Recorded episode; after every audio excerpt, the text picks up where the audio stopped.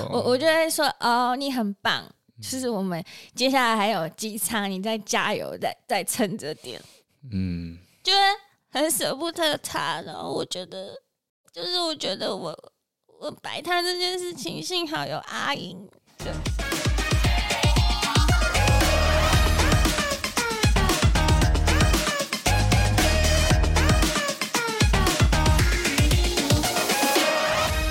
欢迎来到八零电幻物语，我是脖子，我是魏明，魏明。那我今天就不问你最近过得怎么样了，那你要问几次？我们其实也做了十集左右了，真的要来一点鼓掌吧？真的，其实想问问魏明，你有没有什么感想或者是感觉要跟大家分享啊？我觉得一开始在前两集的时候，其实都会有一种哎，会不会胎死腹中的感觉，嗯、会有一点还那么不确定性。可是其实到十集真的是一个蛮大的鼓励，感觉我们真的有要朝一个目标前进。然后即便那个你还不知道可以做成什么样子，可是你就是有自己的步调，然后一步一步一步前进。哎，慧敏，你流眼泪了？怎么？为什么都讲？觉得我会讲的好官方？我我自己内心是感动的，没错。不过。我反而会觉得没有这么大的情绪起伏。原本我们的目标就是想说可以持续长长久久陪伴大家嘛。十集我觉得当然它是一个里程碑，但是它也是一个很好的开始。因为之前你也知道嘛，我就是无业游民，概念。但自从开始做 Podcast 之后呢，也渐渐有了其他的工作，也不知道是不是 Podcast 带来的好运。嗯，对，是。但是我还是需要每一周花时间，我们要讨论，然后录音。甚至我需要剪接，这已经变成我的日常公式了。嗯，所以而且这边可以讲一下，你真的值得表扬哎！哎呦，从大学到现在，只要有关技术的事都不干你的事。哎。怎么怎么？你就是你就是闪耀的一颗星，你就只适合表演。你不要这样讽刺我。我没有讽刺你，就是真的就是你全心全意都在表演这件事情上。它可以算你第一次比较算是熟悉接触技术这块吧。但是这一次的 podcast 真的是手把手的，真的哎，自己看 YouTube，然后问知道的人，然后一个一个摸索，是有小小的成就感的。也还在学习啊，我希望可以越做越好啦。而且平常可能都在工作。摆摊，Podcast 好像会让我原本都在工作生活里，好像又增加一些什么有趣的事情。它不是只是只有我原本的工作摆摊啊、衣服啊什么日复一日。而且有时候开车的时候，真的会听自己的节目。对，我觉得这是最神奇的，真的不知道怎么形容，就是。我觉得前三四集还没有这种感受哎、就哦好紧张啊！前三四集是紧张，听到自己的声音，嗯、然后现在已经第十集是天哪！我们以前都在笑别人 podcast 然后觉得啊好有趣哦，然后现在是我们两个声音从那个蓝牙喇叭里面播出来，对我每次。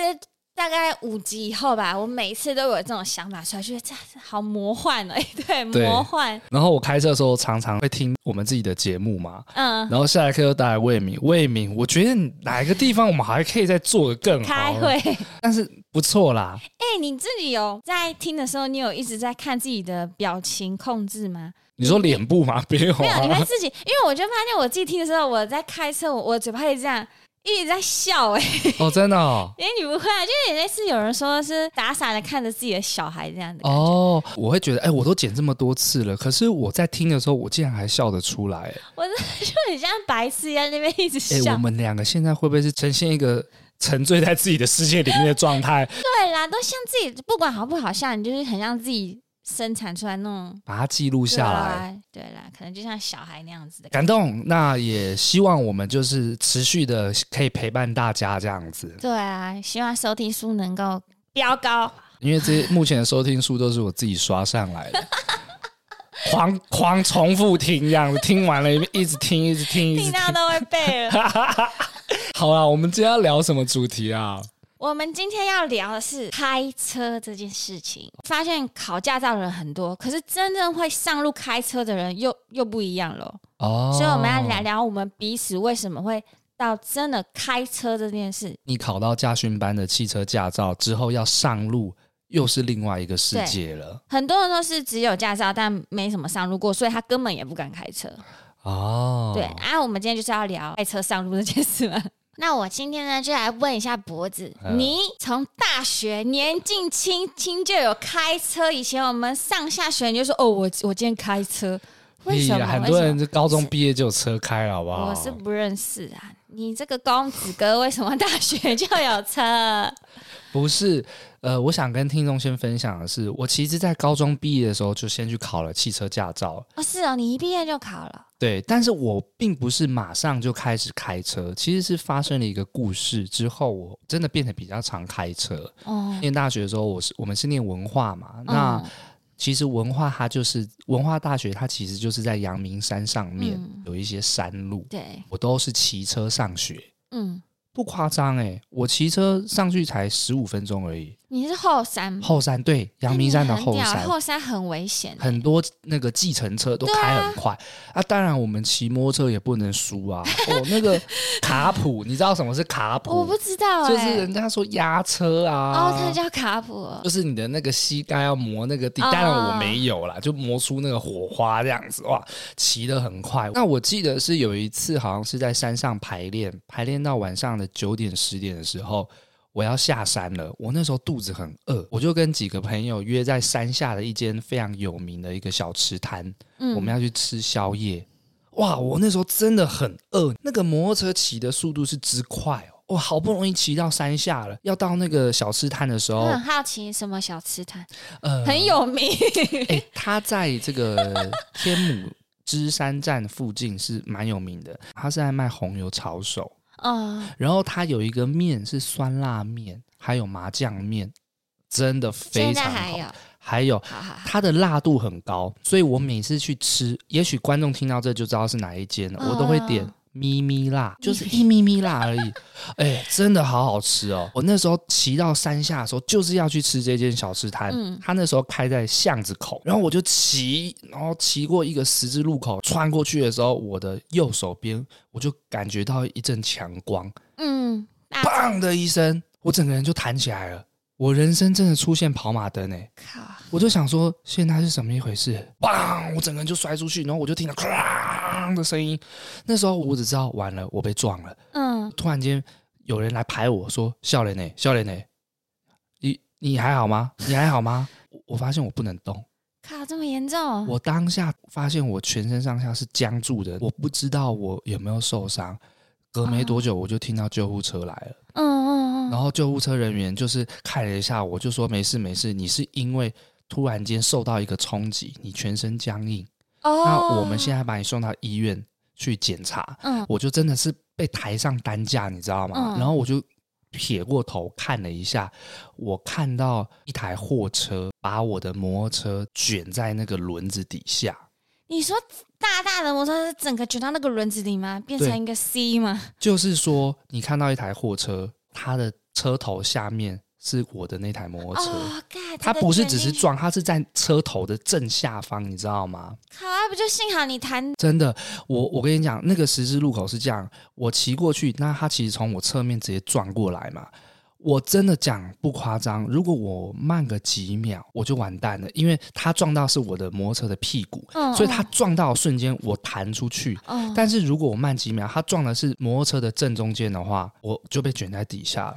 你知道为什么吗？我会这样讲，是因为后来啊，那个警察有给我看那个肇事的照片，嗯、我的摩托车是被卷在那个货车的底下，然后中间我照片放大一看，我的鞋子卡在中间。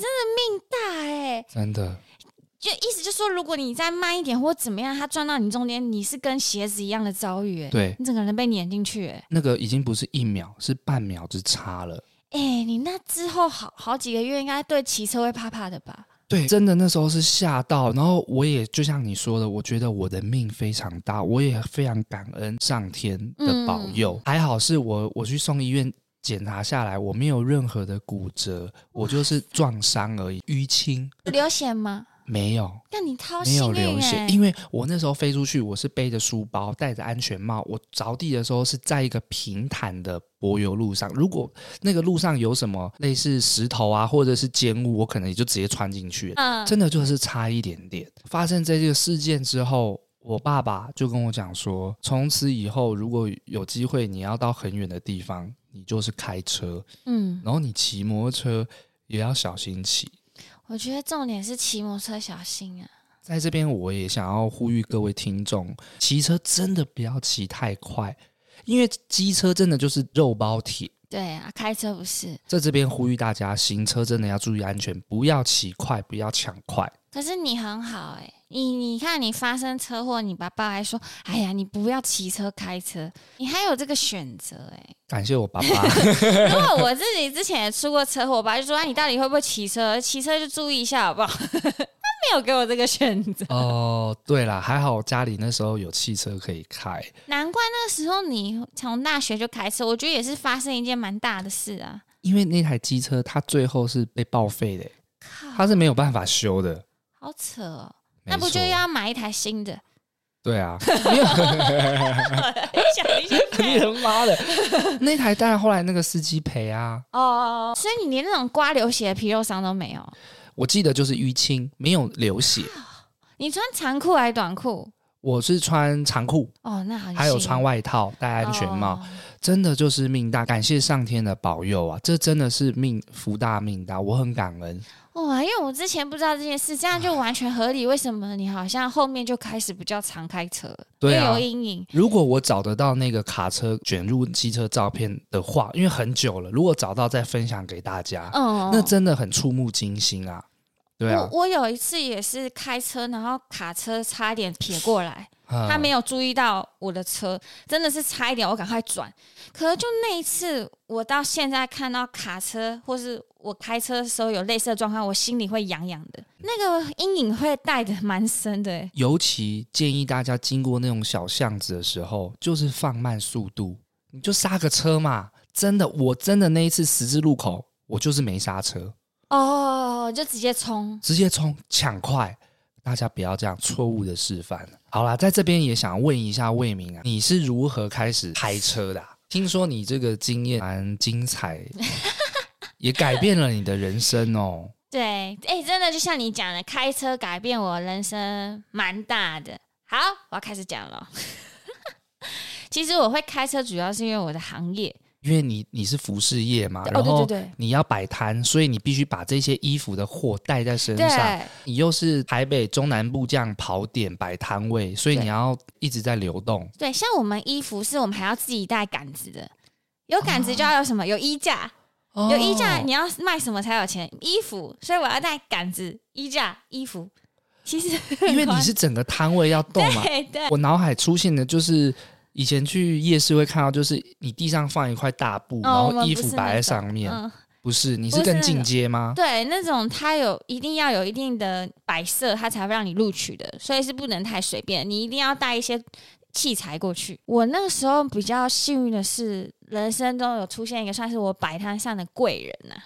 很感谢他，我在这边感谢你，阿秀，感谢你，阿秀，阿秀，谢谢你哦，阿秀。对，就是他那时候有把他车子的空间借给我一些，然后让我跟他合车，我就是付他油钱，然后他开车，然后帮我载货。阿秀是谁啊？阿秀，阿秀，阿秀人很好，对不对？阿秀就是。一样在摆摊的同事，哦、同业的，但是他是有车的人，我是没车的人。他是有钱人，不是这样讲，你才是有钱人。靠，没有，你不要再让观众误会我了。我很可怜的，他很可怜了，我负债哎，我我都是酸他，大家不要当真，效果效果。没有啦，开玩笑。阿秀，阿秀到底是怎么听起来那么好笑？就是反正他就是帮助我蛮大的。就在遇到他之前，我确实也有做客运。到处跑，可是能带的东西很少。客运要怎么带那些衣架衣服啊？就是真的要带很多东西，然后会被司机白眼。然后我有曾经遇过司机说我要交两个人的钱，因为东西太多。重点是要带那个绿色，我们有一个叫做绿色的军用带，它超长的，要怎么形容啊？比你的身高还长的一个袋子。我我这样假设，就是很多人去露营，然后那样的装备算算多吗？算跟你一样吗？嗯，差不多吧，看他露营的规模啊。反正我有照片，你可以 po IG。好我照片比较明确，反正就是你都要你那个吼司机绝对会对你印象深刻的。因为通常你带个行李箱 OK 啊，没办法，要起码我都会带六袋 IKEA 袋。你对 IKEA 袋有有概念？蓝色拉链那种六六袋、哦，六大袋，你坐客运带六袋，对，你要搬家哦。哎，我那时候做到客运司机都认得了，啊、对，然后少数会遇到一些多收你钱的。但大部分是没有，哦、然后我还蛮常遇到一些真的有遇到很好的计程车司机，也有遇到很多真的就是比较要硬要收你很多钱的。哦，对，就是一派一派。但我发觉不好的司机高雄偏多，啊，其他外县市的、其他台中的、台南的都比较好，高雄都会趁机说：“哎，你这个太多，要多付一百块、两百块什么。”然后甚至有些会白眼你，他害怕他的车被刮到什么之类的。因为你那个就真的很像把所有家当带在身上。可是我都要保护好，不会刮到他。我是觉得他自己也是太吹毛求疵。你今天就是出来开车，你本来就不能预期你遇到谁啊。我有时候也会遇到很讨厌的客人啊。待人为善嘛，不晓得那些司机为什么要这样，顺便偷骂人家，顺便偷骂人家。对哦，反正就是我就是常常要一个很麻烦，不管是坐客运也很麻烦，坐计程车也很麻烦，就变成之后为什么会形容阿秀是贵人？就是他就是带入了我以后，我以后就可以可以去更远的地方，甚至带比较多东西，也不用被计程车司机或客运司机白眼啊什么什么什么的。啊、他是开货车吗？不是，啊、阿 秀也是开轿车，他就是这样陪着我。大概半年吧，那时候我也才开始觉得，哇，原来这就是真正那种摆摊巡回的感觉啊！对，因为以前我是在板桥固定的，就只固定在一个地方而已，所以换到这种模式的时候，其实一开始还蛮新鲜的。然后大概就这样半年的时间，就发生了一点事啊。哦，你是说就是这半年他都把一个位置让给你？对，他算是租给你吗？还是说？嗯，他算是收我油钱哦，对，非常的佛。哎、欸，我真的是回去是要订个礼物给他的，要你要谢好好谢谢他。对，就是他，他也没有说什么。嗯，占用到空间啊，多收我钱什么的。他就是顺便载你，对，顺便载分油钱而已。嗯，有时候我还不小心睡着，他会生气。那他有没有发现你？他有没有发现你的那个时间观念很差？他 没有，很常迟到。不，那真的不能迟到，那个压力值太大了。那你录 Podcast 就可以迟到。我真的要跟听众讲，对不起，我跟你对不起。我也每次迟到两个小时以上那种。忙啦，忙啦，好。哎，我要讲什么？阿秀，因为他载了你半年之后，她交了一个新男朋友，然后那个男朋友呢，就想也是想要帮他分担，帮他开车什么，就变成以后副驾的位置就是阿秀，她男朋友会帮她开车，哦、然后她男朋友也算是帮她开车，还要帮她分担一些搬重物啊，这个职业还蛮辛苦的之类。但是之前我们会一起合车，有一些场地是都已经 booking 好的。哦，对，就变成，可是我也不能去阻挡别人的幸福啊，什么，人家就是这样，幸福来的太突然，那我就是要自己解决我现在所面临的事情，就变成我们原本规划要一起去的地方，原本我是有车，阿秀给我的位置，后来变成没有了这个位置。嗯，了解，所以那些摊位其实你都要先事先先预定，对甚至付付钱。嗯，有些要付，有些不用付，只是。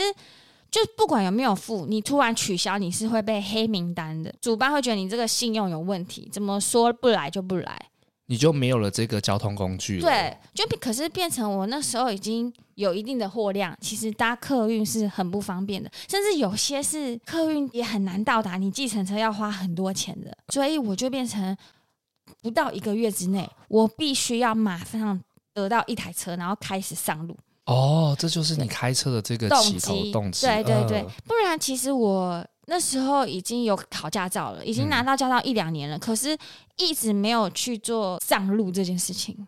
嗯，然后也就是因为我刚刚讲的事情，变成我不能开天窗了，很多场次我不能开天窗，我就要在短短的时间内去找到一台车。接下来就是有趣的故事了，我就开始找车之旅。Oh my god！你要买车啊？对，然后我就开始。询问嘛，然后 po 文啊，什么说，哎，有没有可以介绍的啊？然后大家说，哎，你预算多少？嗯，就说十万内，很多人就不理我了。哦，你那时候第一个选择是想说先买二手车？哦，对对对，我以为你要买宾士哎，怎么可能？那可能用宾士在。我就是没有钱，买一个 B N W X 六啊，够大啊，那个哇，那个如果刮到会很舍不得哎。而且我那时候其实也没有在管车的大小，也不了解车，也不管车的品牌，我就是告诉他们，我只想要花。几万块就买到，因为我有身边有些人是真的花六七万就买到一个现在摆摊用的车。啊，所以我就觉得，哎、欸，脚踏车。不是，你这公子哥的世界不晓得 我们几万块的车，你知不知道什么叫 CP 值？你是不是脑台中都知道哦？我车子就是要七十几万，这样是十万，十万，十万内，最好越低越好。我原本还五万，然后我朋友说五万真的太少。不是不是，因为你知道，一开始我是蛮建议大家二手车还不错，你撞到比较不会心疼。而且站在经营面的角度，就是开源节流啦。先把一开始的成本降到最低。对啊，你也对。所以你原本的预算就是啊，五万块太少，所以是六万。你想就是十万，我就提升在十万内都可以，大概五万以上不要超过十万。买一台二手车，大家都说买车子，尤其是二手车，你最好是找认识的，不要随便去一间，你会被黑。好了，我就开始联络联络，然后我朋友就介绍一个台中大理，台中大理是一个都是卖二手车的地方。哦，那一带全部全部都是二手车，基本上你在台中要找二手车都要去那一带。我就开始自己一个人，然后找到那个朋友介绍业务。他说：“哎、欸，我有听说过你，我这里有一台七万的嘛，因为我们十万块的就只有那一台，十万内的就只有那台。”我就说：“哦，好好好。”然后那时候其实我心中有一台人选，让我买不起。什么车？Sorry 哦。Sorry 哦，Suzuki 的。哦，我知道，就是那个面包车，对对对，那个载货载的下哦，那还很强，因为它很方，空间很大，因为我记得那个是十万内就有的预算，没有没有没有，那时候我已经做很多功课，它都要二三十万以上，状态好的。哦，他要卖我那台在我前面，后面有一台 Sorry 哦，在发光哎，我想说哇。那台不是我也想要，对啊，然后他这里也有，问他多少钱，他说，嗯、呃，那个超过你预算很多，我心里还想说，哦，十几几万块我可以，他说大概二十八万。想说超过两倍以上，对啊，所以后来我就是后来哎、欸，我记得我后面看那个收留就被卖掉。嗯，好啦，那他就带我去大概看一下车子的外观啊。可是那时候我根本也不懂车，我也就有听没有懂，就说哦这个在哪里啊？你要怎么样怎么样？虽然我有驾照，我完全没有碰车，大概两年也没有上路过，对，都没有上路过。那是什么车啊？你说我我那台唯一的那台预算那台，后来要买七万七万台，唯一七万的车是什么？哦，对，还没讲，Lexus，Lexus，你说雷克萨斯啊？三菱的 Lexus，哦，Lexus，哦，三菱的，不是很怪的 Lancers，不是，不是，不是 Lexus，是 Lancer，对，Lancer。哦，我们不要再讲英文了，我们上线就直接跟大家讲，反正就是三菱的一台七万块的二手车，对对，银色的。哈，要讲我取的名字吗？啊，可以啊。反正好，我们现在就讲，不要一直讲什么七万，它叫做阿银，我后来又买银哦，银色，它是银色的。你朋友都阿开头，阿秀、阿银、阿敏啊。对，因为。我那时候会一直叫我阿姨，然后阿莹阿姨很像阿姨，我就会把她当家人，我就叫她取一个谐音叫阿莹。哦，所以你确定就买了那台阿莹了？对，我们现在就叫她阿莹。阿莹好。接下来那个老板呢，就要带我去试车，他可能看一开始在跟我介绍车，他有觉得我好像有听没有懂，哦、就觉得哎，这个人怎么都没反应，是懂车呢还是？对，他就说哎，不然我们先不要讲这么多，我先。带你试车好不好？因为你买车人一定要试一下。我说哦，有试车哦，就完全一个小白。欸、我好像能明白，因为魏敏啊，他常常呈现一种脸很困惑的样子，所以他那时候去买车一定是那一张脸。如果我是那个业务，我也想说，干你到底会不会开车啊？我们先试开一下，是这样的意思吗？欸、对对，OK。而且我那时候一个资深，我那时候也。搬台搬到台中也没有很久哎，就置身在一个 陌生的地方，然后要买车 哎，我也很紧张，好不好？我就说啊，试车试车，然后他当下就觉得好，开始吧，我们就绕一圈，然后走大概三百公尺，然后回转回来那个车场这边，我就哈哈哈，开始开，然后有一些档还不分，我还跟他说是这样吗？哎、欸，等一下，我觉得很荒谬哎！你给我的感觉好像是他试试验看看你会不会开车哎！哎、欸，对啊，有可能，对 对，对，对，有可能是我刚刚的表情，就整个人太好像什么都不懂，就是一还有我觉得是一种男生的想法，都会觉得女生开车有点危险哦，可能也是那一场试车经验不太好。我我我表现得不太好，他发现不是你不能买这台车，对，是你不能开这台车吗？他那个时候就苦口婆心，我真的一辈子都不会忘记。他说：“那个我知道你是我那个朋友介绍，只是我今天真的要跟你讲一句良心话，不是我要赚你的钱。”他说：“我觉得你还不能开车。”天哪！那我。天打雷劈耶！我我想说，我今天有钱呢，他也不是看不起我没钱，觉得我不能开车很危险。可是他没有办法了解我的立场是，我今天不是无聊要去学一个车，然后硬要开，是我的工作迫于需求，嗯、而且时间很紧迫。但是他，我就有大概跟他描述说，哦，可是。我我可能是我还不太熟悉，那练一练我就可以了，因为我工作真的很需要一部车。结果他好像我真的很真诚，他突然有一点变软化，他就深了一口气，说：“哦，那这样我大概能了解。”而且他还在试探我，他还说：“你的爸爸妈妈呢？你的你身边没有人可以帮你或教你吗？”我当下好想哭哎、欸，嗯、我想说我不是台中人，这样我觉得就是因为我讲的这句话，他有起一点怜悯之心吧，异乡人。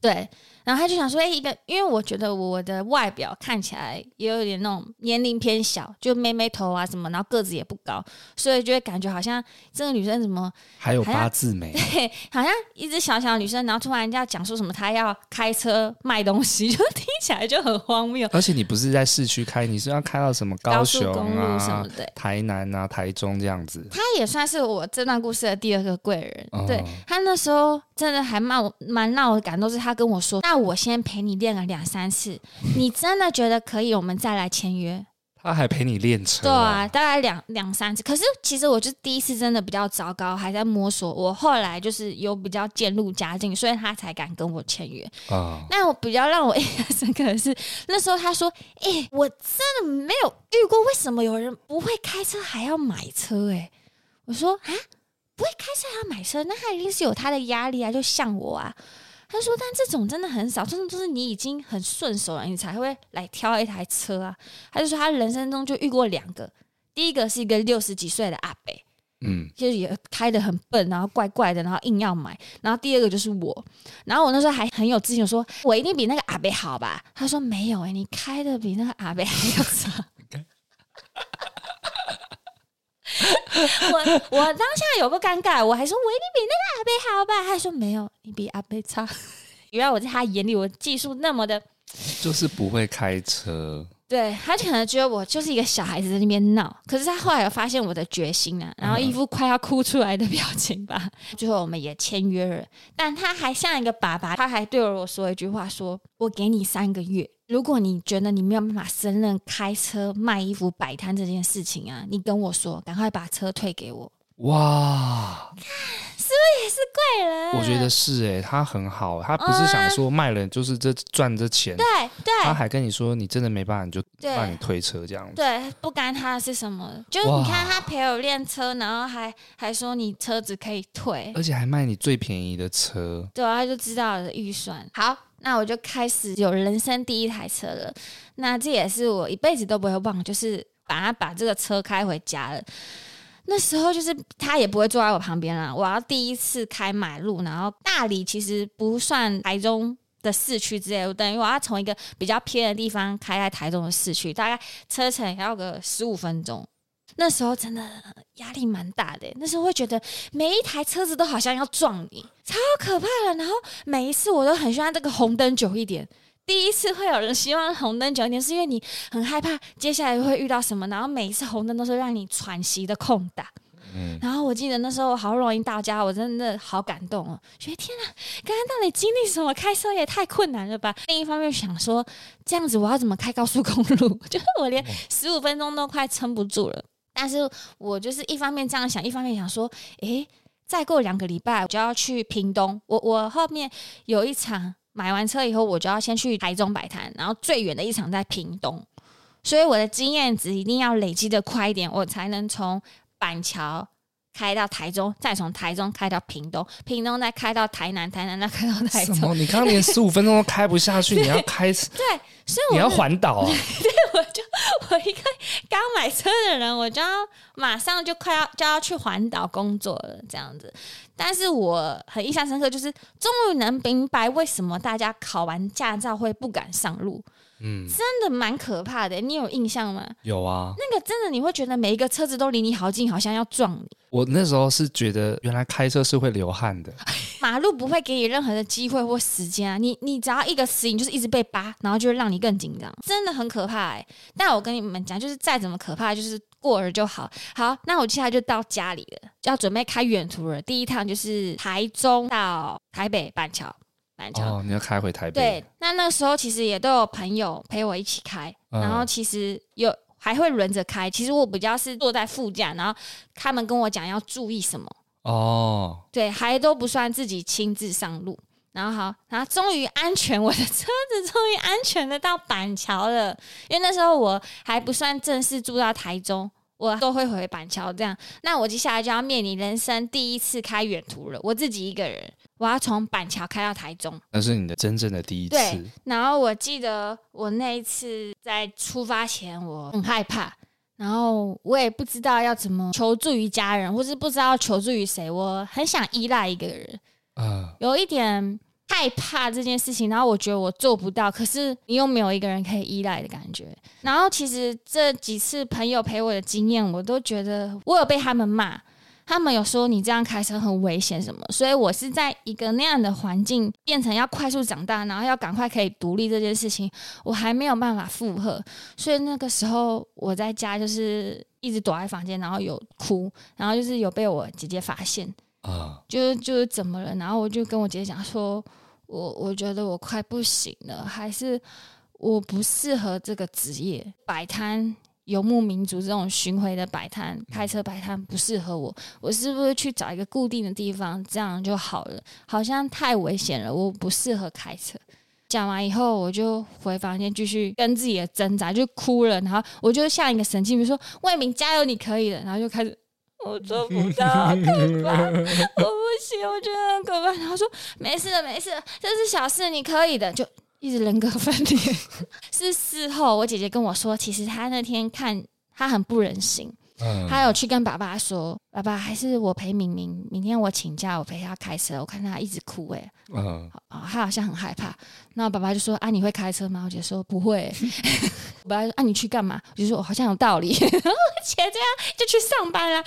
最后我就告诉自己，好，真的要出发了。然后我就跟我姐姐说，我要出发喽。啊，你要记得看我的电话哦，我就是会打给你哦。你要注意手机哦。擦干眼泪，然后你就好，加油，就出发了。嗯，看，现在想起来很感人呢。啊，路上的行人最后是安全的吗？是安全。我跟你说，后来我就终于从。板桥开到台中，然后我我下错交流道，那下错交流道还好，还好，只是那时候我很印象深刻，我不会忘记那个交流道叫什么名字，叫神冈。哦，神冈我知道。对，其实应该要在台湾大道下的，但我早下了，嗯、神冈就下了。但是我记得我不会忘记神冈是那一次，真的是第一次。然后我一下交流到那一刹那，我真的觉得，哎，就这样哦，就这样，哎，喂，为什么我昨天要哭成这样？哎。开车就这样，好像没有那么难呢。我就突然觉得昨天的我很好笑。魏敏，我讲真的，我真的替高速公路其他的车子还有路上行人松了一口气。没有，我还是很安全。有一些乱冲的很可怕。我有因为那次我的经验值大飙高哦，对，越开越顺，然后也不会那么害怕了。可是那一阵子。那两天好难熬哎、欸，而且你看，我真的就会觉得，我就不想努力了，我做不到，真的就是我做不到。甚至有想要放弃这个巡回摆摊的念头。嗯啊，然后现在回过头，哎、欸，我五年嘞，哇！阿莹是在我二零一七年买的，对啊，而且我觉得比较特别的是，我从一个车商不卖你车，嗯，然后到这样回过头，哎、欸，我后来有在联络那个老板呢、欸，你的第二个贵人。对，因为我阿银坏掉了，他接到电话会以为你要退他车子？可是不是我阿，可是那也是也三年多了，我不会跟他求偿，是我又需要一台新的车了。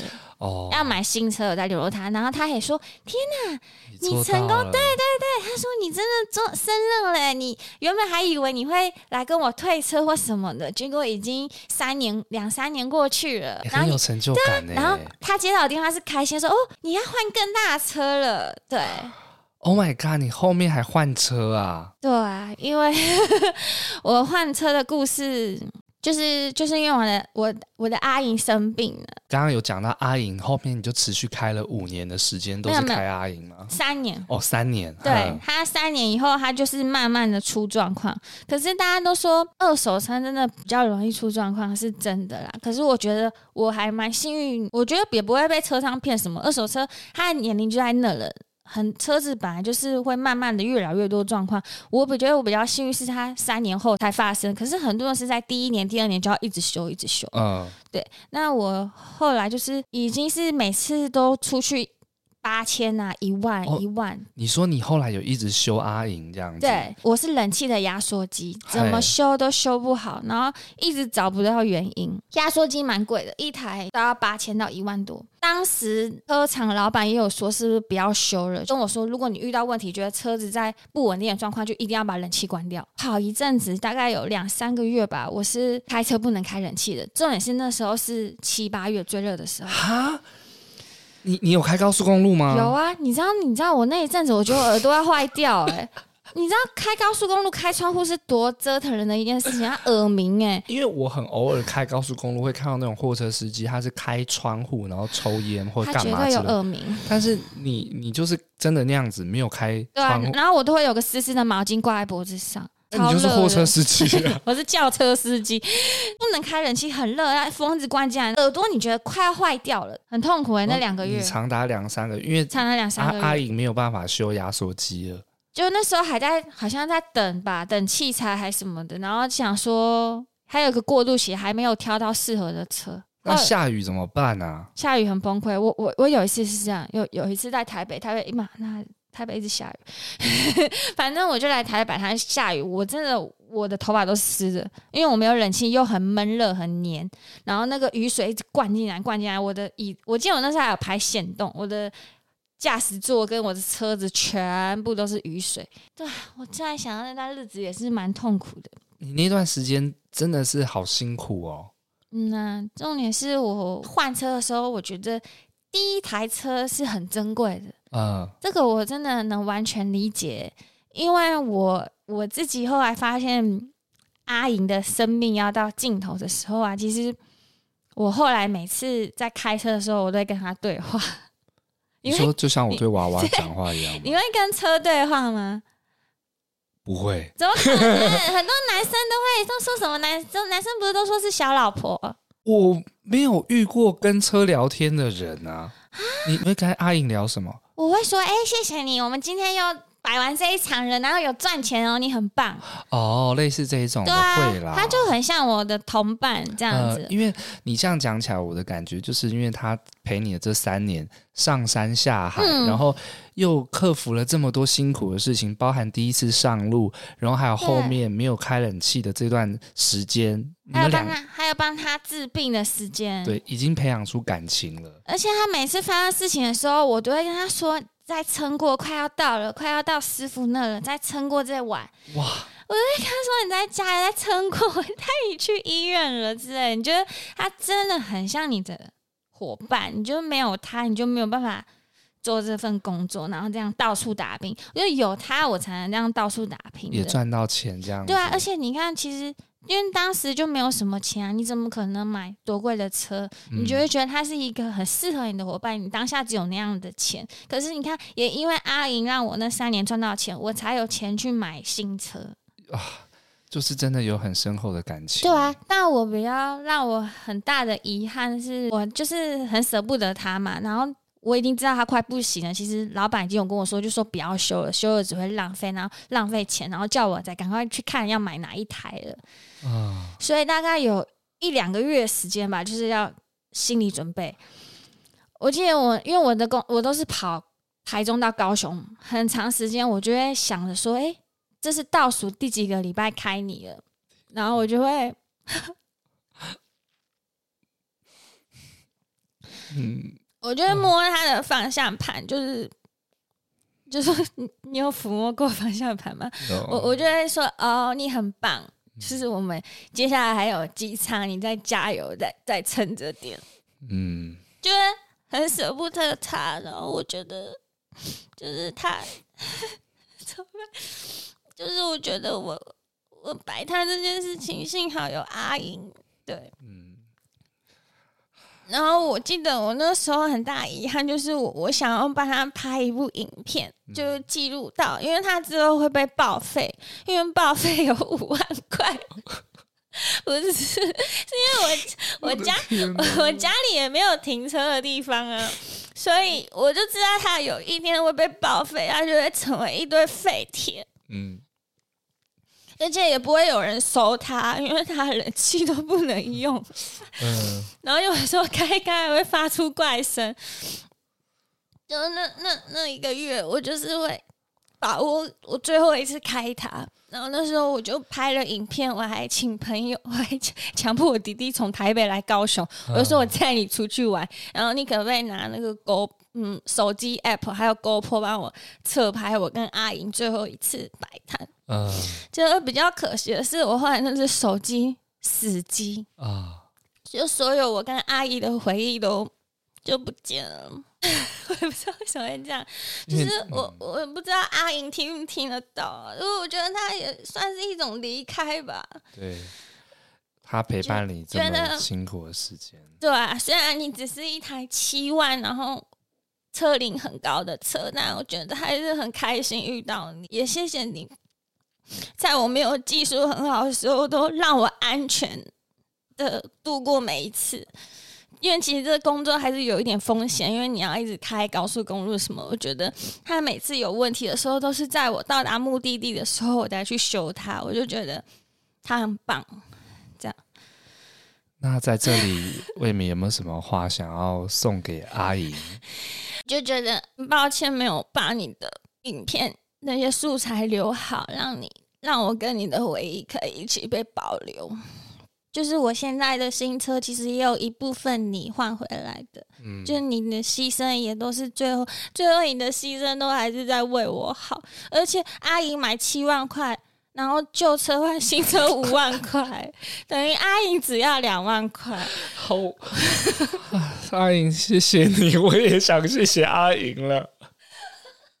这两年，其实你买车钱就是两万块，就因为阿阿莹最后还很争一股气哦，她最后还很感人。那个我有先上网查，那个我的报废铁价大概顶多就六七千。然后，如果你我忘记那个名词是什么，如果你那台车有留了一个很重要的东西，它是有个名词的，它很重要，它很有价值。如果你的那个东西还是可以用的话，完整的话，你那个价码会再加个三四千。嗯、然后那个阿姨竟然还有那个东西，那个零件。对，然后我那时候以为只有几千块，后来变成一万二、一万三，然后再加五万块，啊，它完全回来哎。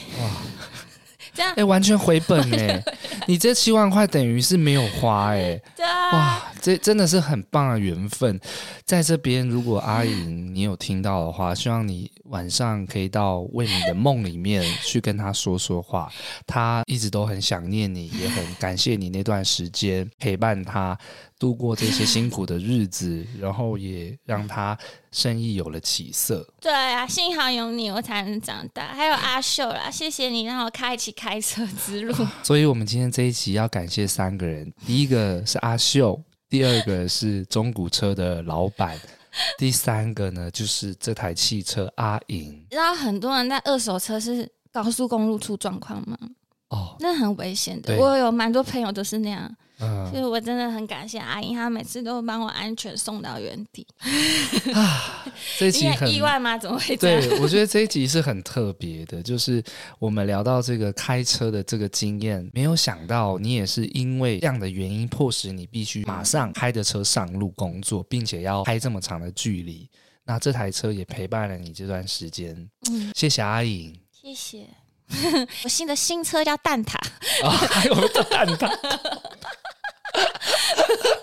蛋挞，但我还没有在蛋挞空间里面崩溃过。但我以前就是工作，可能那时候才开始这个辛苦的工作吧。我一直觉得摆摊真的蛮辛苦的，那时候还没能适应。我真的好几次就是在车子里面崩溃，然后告诉自己再加油，就是。本来工作就是辛苦的，然后那时候你也没人讲话，你就会 摸摸方向盘说：“阿姨，谢谢你，再怎么崩溃，就有你在。”这样。我比较意外的是，我很少遇到女生朋友对于汽车有这么浓厚的感情。但我自己其实也开车很多年了嘛。有一次就是我失恋了，我有一天晚上就开着汽车，然后开到深山里面。干嘛？不是做什么危险的事情。气死！没有，你好可怕，你好。不是深山跟开车，就是真的开到那个山上里面，然后找了一个没有人的地方，我停在那边嚎啕大哭。啊，真的是那种。啊，因为你平常怕被别人看到，没有地方可以宣泄。对，因为也在家里也有家人，然后外面你也不可能在公园这样大哭，哦，然后你找不到一个出口的时候，真的就是开着车到了一个没有人的地方，然后你就在车子里面放声大哭。我不知道，我相信有很多听众应该有类似的经验，绝对有，尤其那种有小孩的更有吧。对，哎、欸，真的，这样听你讲，我那时候也是嚎啕大哭哎、欸。嗯，然后你，我还记得我很印象深刻，我哭完然后要回家路上看到我室友，哎、欸，还还互相嘘寒问暖，还打哈哈，你就觉得哎，刚、欸、刚是怎么，就很像一个充电站的感觉。就是你哭完了，整个发泄完之后，擦起眼泪，好，OK，好，开车回去，真的就是这样子。对，所以这好像也告诉我们，真的宣泄也蛮重要的。对啊，好吧，我最近要在蛋蛋挞车上宣泄一下。好啦，我们这一集其实就聊到这个关于开车的经验，没有想到为你带来这么精彩的故事。也刚刚我们哎、欸，我们第一次录趴可以录到哭哎、欸，我刚刚也掉了一两滴眼泪，真的，我，我真的觉得很感人呢、欸。不知道观众有没有关于这个开车的经验，都可以分享留言给我们啊。那也希望你们可以就是好好爱爱身边的车，真的真的。然后记得骑车开车一定要小心安全。那今天谢谢大家的收听，那也希望大家听得愉快。然后我们下一集见，我是脖子，我是魏明。下次见，拜拜，拜拜。哎，记得给我们五星评论。完全停留在阿莹的悲伤里。好，就是记得给我们阿看在阿莹的面子上，给我们五星好评。那阿莹也希望你听到，可以到魏敏的梦里面跟他说说话。好，好，那再来梦里，我再开你。好可怕，这样听起来好可怕。是你思想我走吧。我们下次见，拜拜。拜拜。